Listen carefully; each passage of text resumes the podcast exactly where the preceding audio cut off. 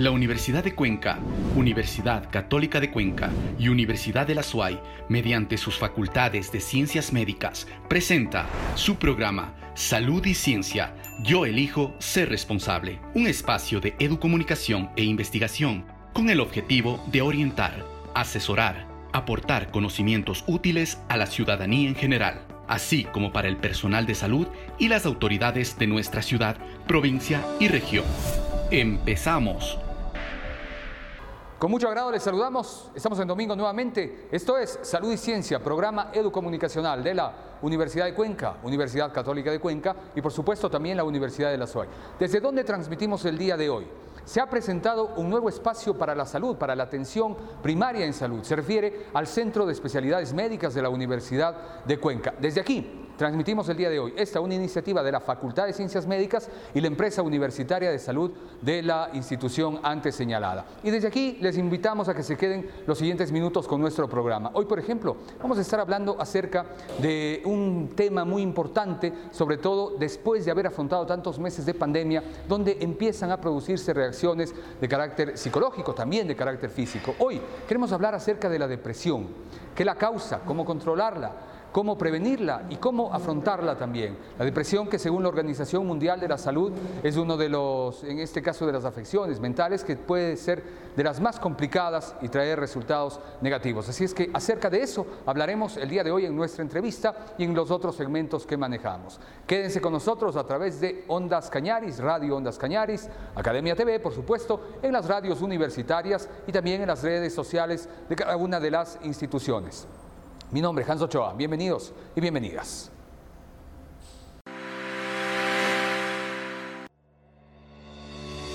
¿Sabías que... Los trastornos de salud mental aumentan el riesgo de otras enfermedades y contribuyen a lesiones no intencionales e intencionales.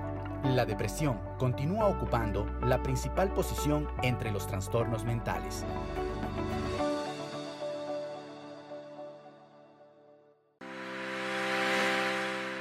Vamos a la entrevista. Ahora nuestra compañera Jessica Buccelli va a dialogar con la especialista en psicología Yolanda Dávila de la Universidad de la SUAY, con quien precisamente trataremos los trastornos mentales durante esta pandemia o los que han sido provocados a causa del aislamiento y todas las circunstancias que nos ha tocado afrontar durante esta crisis sanitaria. Jessica, buenos días.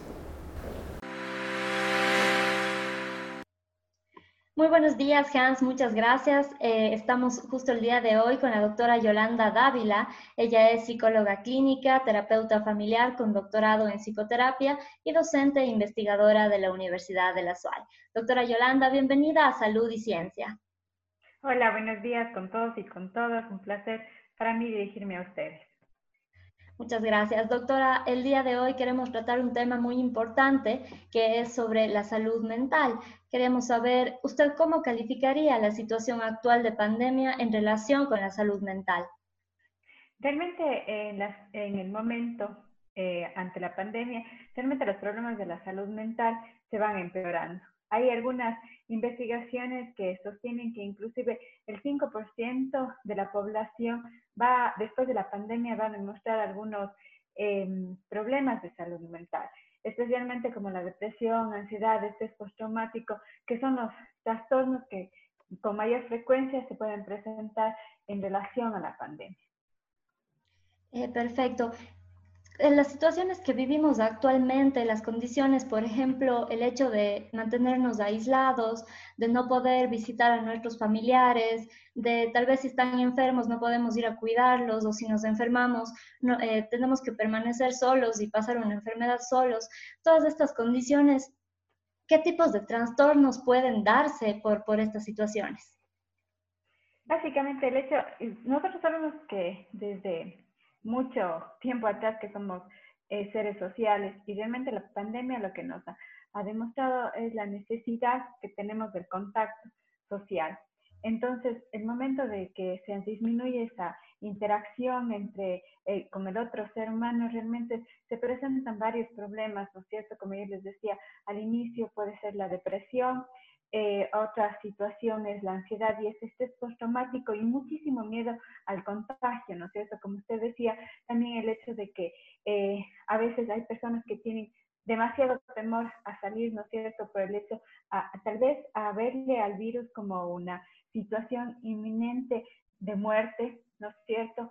También hay, por ejemplo, eh, se producen a veces duelos patológicos por el hecho de que eh, las personas no pueden cumplir con el ritual de, de enterrar a los muertos ante la, ante la misma presencia de la pandemia. Entonces, como que la gente se queda como con situaciones inconclusas, ¿no es cierto? Y se genera una patología adyacente.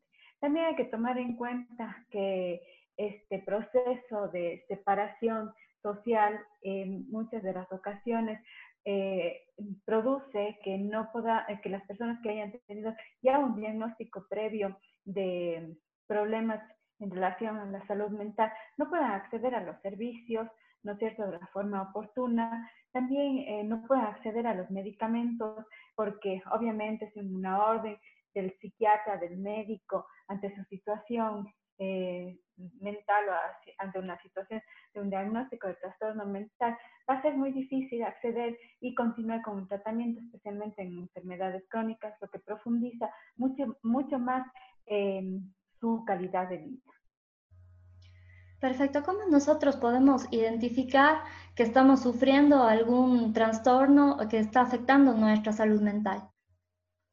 Eh, podemos identificar básicamente con algunas pequeñas señales, ¿no es cierto?, en donde eh, estamos muy irritables, eh, hemos perdido el sueño, no tenemos una meta, tenemos poca, pocas ganas de, seguir viviendo, por ejemplo. también otro elemento muy importante es eh, sentir ansiedad, es decir, palpitaciones, ¿no es cierto?, sudoración de manos, que nos pueden ir indicando elementos que nos, nos conducen a que algo no está funcionando bien en nosotros, ¿no es cierto? También el, el hecho de querernos solamente aislarnos totalmente de la familia, no querer tener ninguna interacción con la familia, debido a que ahora eh, la familia cumple un rol muy importante en torno al sostenimiento emocional de sus miembros, ¿no es cierto? Entonces, eh, la persona que tendría ya o se podría identificar que está sintiendo algún tipo de problemas o de trastornos en relación a su salud mental sería el aislarse totalmente, el ser muy, muy irritable, ¿no es cierto? No tener paciencia eh, y también se podría considerar que eh, no, no mantiene ningún contacto con su grupo social cercano, con sus amigos, a través de, no sé, de las plataformas virtuales, etcétera. Entonces, eh, estos son elementos que nos podrían un poco indicar que se está produciendo una dificultad, se está generando una dificultad a nivel de la salud mental. ¿Y qué debemos hacer si es que identificamos estas, estas situaciones? ¿Cómo debemos proceder para no permitir que estas lleguen a agravarse? Primero yo lo que creo es que la familia, como yo les decía, es un elemento muy importante, juega un papel muy importante en este momento y lo primero que uno tiene que hacer es buscar ayuda. Eh, básicamente con profesionales que están a la mano, con expertos, ¿no es cierto? Buscar ayuda ante un proceso de crisis y que genera por lo general un desequilibrio. La pandemia lo que ha generado en el ser humano es realmente una crisis. La crisis nos permite crecer, adaptarnos a las situaciones, ¿no es cierto? Pero por otro lado hay personas que tienen diferentes recursos y no lo hacen y necesitan un apoyo. Y el apoyo está en, en la familia, está en un profesional, está en los amigos, ¿no es cierto? Es necesario también mantener siempre el, apoyo social, mantener siempre el contacto social a pesar de que a pesar de las dificultades en la actualidad, pero puede ser a través de una distancia social saludable, como se dice, y hacer algunas actividades importantes, como por ejemplo generar eh, un tipo de rutina en relación a ejercicios, ¿no es cierto? Ustedes saben que el ejercicio genera eh, algunos neurotransmisores importantes a nivel cerebral, lo que genera también la, la sensación de satisfacción y felicidad.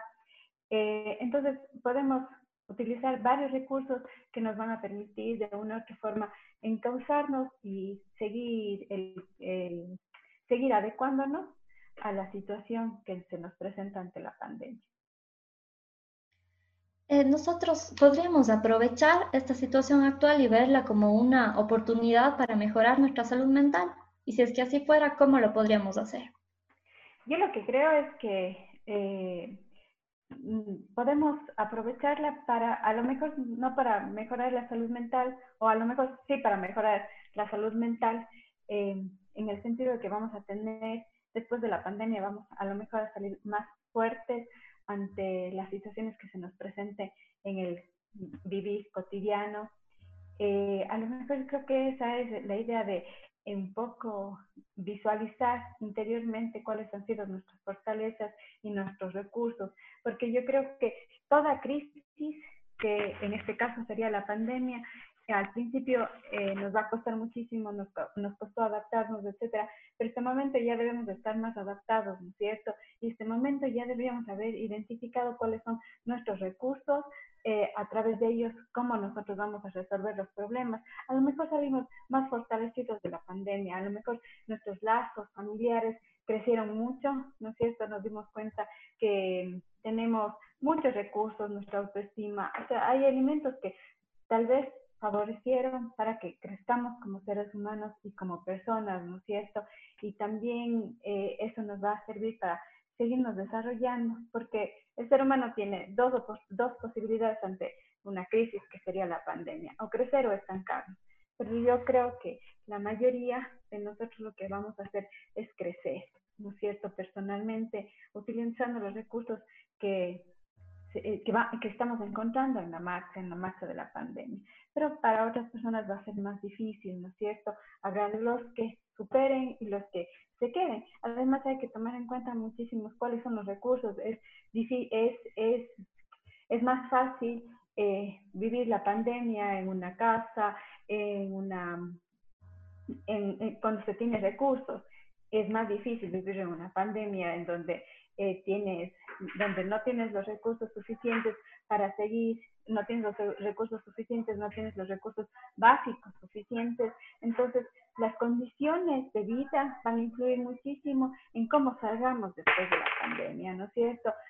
tendrás recursos económicos, eh, para poderlos enfrentar en algunos casos, en otros casos papá, mamá se quedó sin trabajo, entonces van a ser tantos elementos que nos permitan identificar si realmente vamos a salir fortalecidos o vamos a salir o, no tan fortalecidos en la pandemia. Perfecto. Muchas gracias, doctora Yolanda. Agradecemos mucho que haya, nos haya prestado su tiempo en este domingo para Salud y Ciencia. Muchas gracias a usted por la invitación. Buenos días. Y bueno, vamos ahora a conocer las estadísticas. Estoy en uno de los, de los consultorios, precisamente el de atención psicológica, dentro de este Centro de Especialidades Médicas. Pero queremos saber qué es lo que ha sucedido durante los últimos siete días, durante la última semana. Las estadísticas y el análisis de una temática muy importante a cargo del doctor Fray Martínez y también con nuestra compañera Jessica Buccelli. Así es, Hans, nos encontramos nuevamente con el doctor Fray Martínez Reyes, quien hará un análisis de la COVID-19 en la provincia de La Suay y nos hablará de cómo esta afecta a la salud mental. Bienvenido, doctor Fray. Buenos días.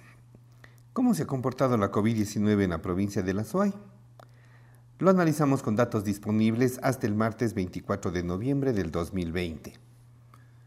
Somos el el 6.2% del total nacional y nos encontramos en el cuarto lugar. Como habíamos analizado en informes anteriores, la tendencia era a la baja.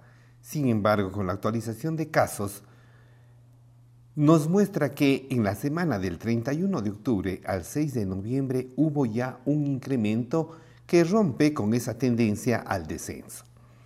¿A qué le atribuimos? Recordemos que el feriado de octubre correspondió al viernes 9, el sábado 10 y el domingo 11 de octubre. El periodo de incubación es de 14 días, hasta 14 días.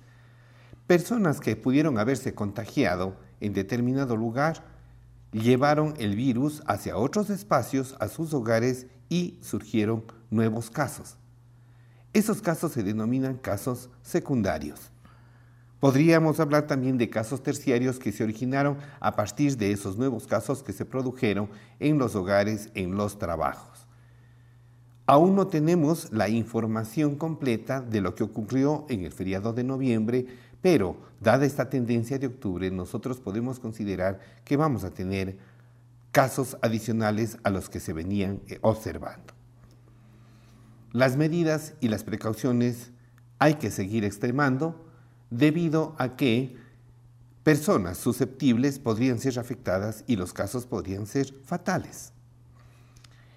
El diario El Comercio de la ciudad de Quito informó acerca de un brote de COVID en una boda en Estados Unidos. A pesar de todas las medidas de seguridad, de bioseguridad que se tomaron, 110, 177 contagios fueron los que se produjeron. Y Seis personas que no habían asistido a la boda fallecieron. Esa es una realidad que tiene que ser considerada cuando nosotros pensamos en reuniones, cuando pensamos en visitas a centros comerciales, centros de concurrencia y de aglomeración. Mucho cuidado en ese sentido. La salud mental puede afectarse.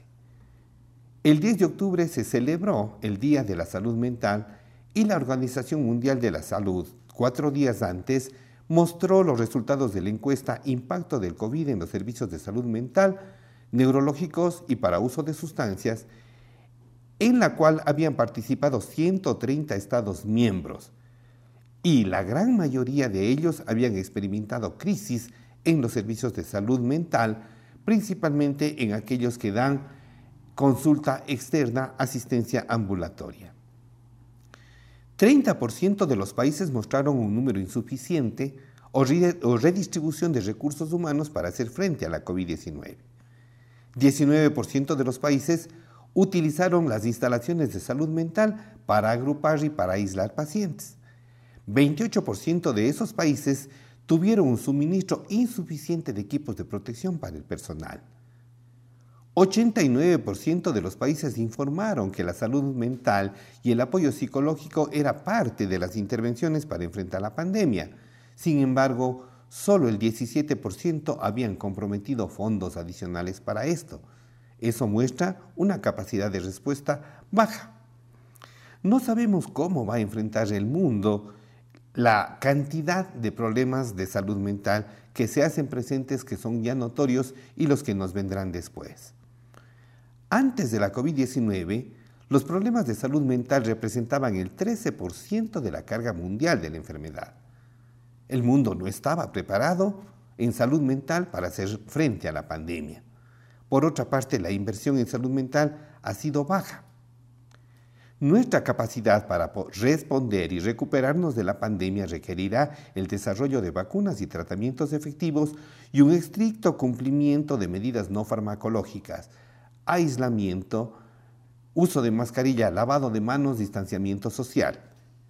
Debemos abordar las necesidades sustanciales de salud mental insatisfechas en nuestra sociedad con un enfoque en los más vulnerables, esto como un llamado a las autoridades de salud, un llamado a todos para contribuir y colaborar para limitar el contagio de la enfermedad y fortalecer aquellos lazos de afectividad y aquellos que nos fortalecen nuestra visión positiva de la vida. Un gusto saludarles. Agradecemos al doctor Fray Martínez por su valiosa intervención de este domingo. A continuación, daremos a conocer los datos estadísticos de la provincia de La Suay emitidos por el Ministerio de Salud Pública. 11.478 casos positivos, de estos, 8.235 se han recuperado, 383 fallecidos. De esta manera damos por finalizado nuestro segmento. Continuamos contigo, Hans. Buenos días. Hemos llegado a la parte final, otro programa que termina. Esperamos que ustedes hayan recibido esta información que les hemos proporcionado de la mejor manera, que la suman, que sigamos manteniendo esos índices importantes en cuanto a principios de seguridad, de responsabilidad y de protección. Ya lo saben, lavarse las manos, siempre lo decimos, el uso de la mascarilla, el tema del distanciamiento social, la pandemia no ha pasado, por favor. Quédense con nosotros, con cada una de las redes y los medios que nos han eh, permitido transmitir este programa. Y nos encontramos en Salud y Ciencia el próximo domingo. Un buen día, gracias. Tips y consejos. Si se siente superado por la situación, hable con un trabajador de la salud o un consejero en cuestiones de salud. Tenga un plan, sepa dónde y cómo buscar ayuda para atender sus necesidades de salud física y mental. La Universidad de Cuenca, Universidad Católica de Cuenca y Universidad de la SUAY, mediante sus facultades de ciencias médicas, presentó su programa Salud y Ciencia. Yo elijo ser responsable un espacio de educomunicación e investigación con el objetivo de orientar, asesorar, aportar conocimientos útiles a la ciudadanía en general, así como para el personal de salud y las autoridades de nuestra ciudad, provincia y región. Hasta una próxima oportunidad.